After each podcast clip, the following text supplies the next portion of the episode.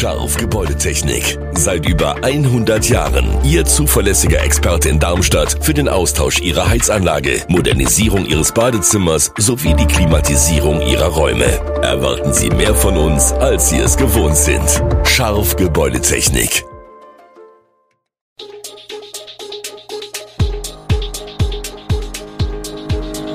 Gude, unser morgendliches News Update. Das Wichtigste aus Südhessen für Sie im Überblick. Guten Morgen aus Darmstadt an diesem 19. Dezember.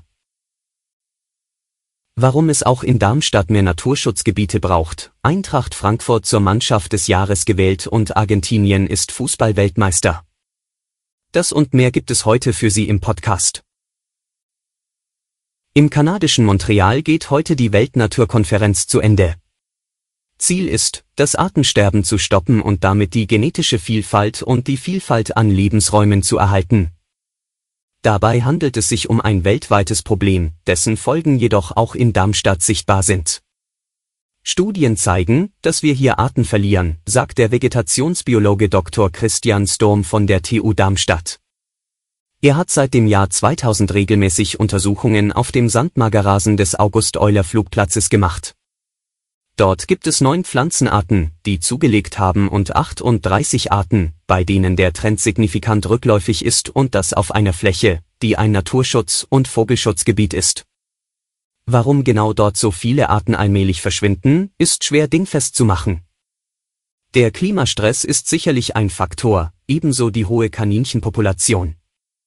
Auch die mangelnde Vernetzung von Biotopen spielt eine Rolle. Nach einem Rückgang der Arten könnten isolierte Gebiete dann nicht mehr so leicht wiederbesiedelt werden.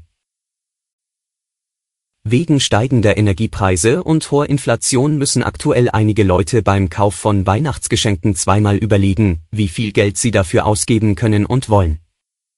Laut Jochen Rutz, Präsident des Handelsverbands Hessen, läuft es mit dem Weihnachtsgeschäft aber besser als zuerst gedacht. Und das, obwohl die aktuellen Krisen es dem Handel schwer gemacht hätten, abzusehen, wie das Jahr verlaufen wird. In diesem Jahr hätten die Leute trotz der Krisen gerade in den Großstädten noch ein bisschen mehr gekauft als 2021. Anke Jansen vom City Marketing Darmstadt kann bestätigen, das Weihnachtsgeschäft läuft in Darmstadt gut und insbesondere besser als im Vorjahr.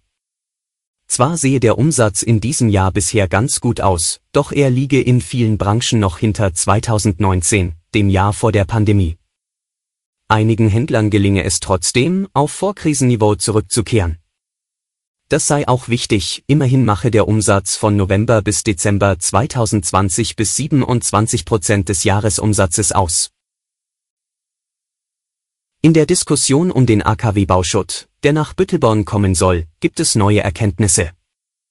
Diese lassen die hessische Umweltministerin Priska Hinz, Grüne, und Regierungspräsidentin Brigitte Lindscheid, Grüne, in Erklärungsnot geraten. Im Zusammenhang mit der geplanten Lagerung von 3200 Tonnen schwach radioaktiven, aber freigemessenen mineralischen Abfällen aus dem Rückbau des Atomkraftwerks Biblis auf der Deponie in Büttelborn haben Recherchen der Bürgerinitiative Büttelborn 21 nämlich ergeben, RWE. Eigentümer und ehemaliger Betreiber des AKW verfügen bei Köln über eine eigene geeignete Deponie zur Entsorgung solcher Abfälle. Damit gerät die Anordnung des Regierungspräsidiums Darmstadt, wonach die Südhessische Abfallverwertungs GmbH als Betreiberin der Büttelborner Deponie die Abfälle annehmen müsse, in ein ganz anderes Licht. Die Frankfurter Eintracht ist nach ihrem Sieg in der Europa League nun in Baden-Baden zur Mannschaft des Jahres gewählt worden. Die Eintracht hat sich mit 975 Punkten vor der Leichtathletik-Sprintstaffel der Frauen durchgesetzt. Die Gewinner der Wahl, darunter die Leichtathleten Gina Lückenkämper und Niklas Kaul, wurden am Sonntag bei der Gala im Kurhaus von Baden-Baden geehrt. Damit erhielt die Eintracht eine der größten Auszeichnungen, die der Sport in diesem Land bereithält und die für Mannschaften seit 1957 vergeben wird, an Einzelsportler bereits seit 1947. Der hessische Fußball-Bundesligist hatte im Mai in einer magischen Fußballnacht in Sevilla durch einen Sieg im Elfmeterschießen gegen die Glasgow Rangers die Europa League gewonnen. Gefährliches Glatteis hat weite Teile Deutschlands in der Nacht zum Montag der Vorweihnachtswoche heimgesucht. Zunächst trat im Westen und Nordwesten, später in der Mitte gefrierender Regen mit Glatteis auf Im Laufe des Montags soll es laut DWD auch im Nordosten und Osten verbreitet Glatteisregen geben. Der Rhein-Main-Verkehrsverbund RMV warnt am Morgen vor Fahrausfällen wegen Glatteises und Eisregens auf den Bus- und Regionalbahnlinien. Die Temperaturen steigen in dieser Woche etwas an. Mit der milden Luft kommt auch Regen, der auf den durchgefrorenen Böden für Glätte sorgt. Die Mitte und der Norden werden am Morgen erreicht, ausgerechnet zum Anrollen des Berufsverkehrs, hatte Sonja Stöckle von der DWD Wettervorhersagezentrale gesagt. Bereits am Sonntagabend hatten die ersten Schulen in Hessen beschlossen, auf die Präsenzpflicht am Montag zu verzichten. Im Verlauf des Montags wird der Regen von Südwesten her nachlassen und es wird deutlich wärmer. Zum Abend soll es örtlich Auflockerungen geben und niederschlagsfrei bleiben. Die Temperaturen steigen nach Angaben des DWD auf 6 bis 10 Grad. Und zum Schluss ein Blick auf die umstrittene WM in Katar. Argentinien ist Fußballweltmeister. Zum dritten Mal. Für Superstar Lionel Messi ist der Sieg die lang ersehnte Krönung. Das Team gewann am Sonntagabend das Finale der umstrittenen Katar-Endrunde mit 4 zu 2 im Elfmeterschießen. 36 Jahre nach dem Titelgewinn des großen Diego Maradona erspielte sich Messi im fünften Anlauf die allergrößte Fußballehre für sein Heimatland, in dem ekstatisch gefeiert wurde.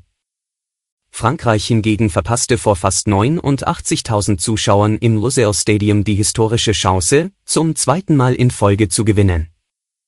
Dass sich Frankreich überhaupt in die Verlängerung retten konnte, verdankte das Team Kylian Mbappé. Der 23-Jährige verwandelte seinen Foulelfmeter in der 80. Minute und schoss das 2 zu 2 nach der regulären Spielzeit. In der Verlängerung rettete er Frankreich mit dem Treffer zum 3 zu 3 ins Elfmeterschießen. Messi hatte zuvor zum 1 zu 0 getroffen, in der Verlängerung folgte sein 13. WM-Tor. Angel Di Maria hatte in der regulären Spielzeit noch vor der Pause das zwischenzeitliche 2 zu 0 erzielt. Im Elfmeterschießen trafen Messi und Mbappé jeweils als erste Schützen ihres Teams. Alle Infos zu diesen Themen und noch viel mehr finden Sie stets aktuell auf echo-online.de. Gute Südhessen ist eine Produktion der VAM von Allgemeiner Zeitung, Wiesbadener Kurier, Echo Online und Mittelhessen.de. Redaktion und Produktion die NewsmanagerInnen der VAM.